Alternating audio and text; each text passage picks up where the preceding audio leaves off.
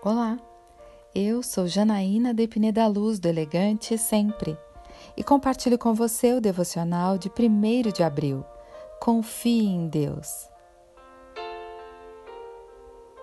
Ali, junto ao canal de Aava, proclamei um jejum, a fim de que nos humilhássemos diante do nosso Deus e lhe pedíssemos uma viagem segura para nós e nossos filhos, com todos os nossos bens.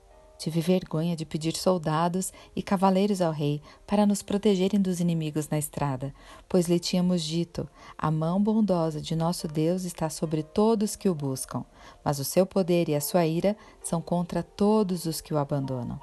Por isso jejuamos e suplicamos essa bênção ao nosso Deus, e ele nos atendeu. Esdras capítulo 8, versículos 21 a 23. Nesse texto, acompanhamos os preparativos de Esdras para retornar com os exilados a Jerusalém. Esdras queria, em tudo, ser um testemunho vivo.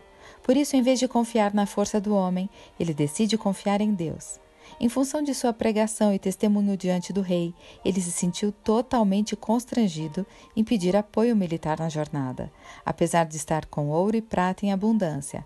Mesmo assim, os assaltantes não podiam tocá-lo, porque a mão do nosso Deus esteve sobre nós, e ele nos protegeu do ataque de inimigos e assaltantes pelo caminho.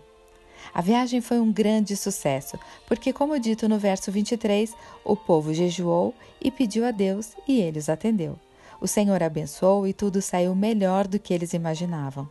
Ser abençoado por Deus não é algo complexo que exige muito de nós, apenas uma vida consagrada e de obediência. Como eu sempre digo, não fique com medo, fique em oração. Eu quero orar com você. Pai amado, como Esdras, quero ser confiante e temente ao Senhor. Quero me consagrar a Ti, ter a segurança de que estarei protegida, mesmo em meio aos piores perigos. É isso que eu lhe peço, em nome de Jesus. E eu peço a você, siga comigo no site elegantesempre.com.br e em todas as redes sociais. Um dia abençoado para você.